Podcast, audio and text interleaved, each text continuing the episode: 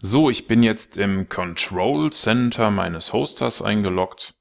Vom Prinzip kann man sich das so vorstellen, dass man mit den Zugangsdaten, die einem der Webhoster für die eigene virtuelle Maschine gegeben hat, eine Verbindung aufbauen kann.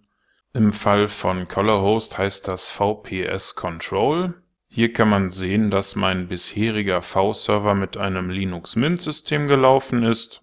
Auch das war eine 64-Bit ISO-Datei und die lief mit 512 MB eher schleppend.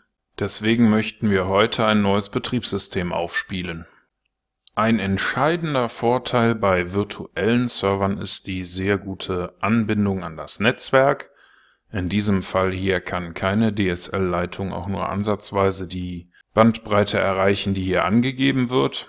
Und auch der Speicherplatz auf der virtuellen Festplatte ist mit 25 GB für uns durchaus ausreichend. Hier weiter unten lassen sich diverse Einstellungen an der Server-Hardware vornehmen.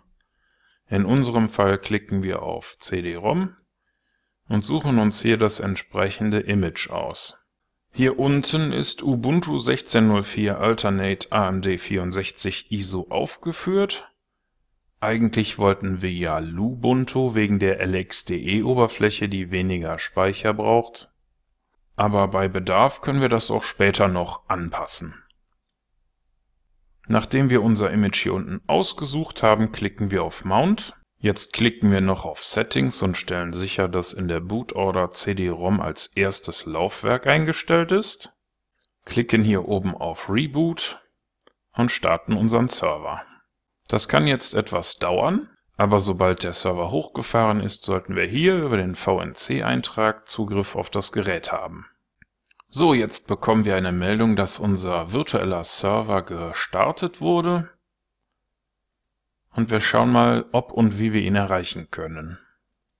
Hier gibt es eine kleine Falle und zwar wird ein Pop-up blockiert, welches wir erst erlauben müssen, denn sonst können wir lange darauf warten, dass wir eine Verbindung herstellen können. Aber beim zweiten Anlauf hat es geklappt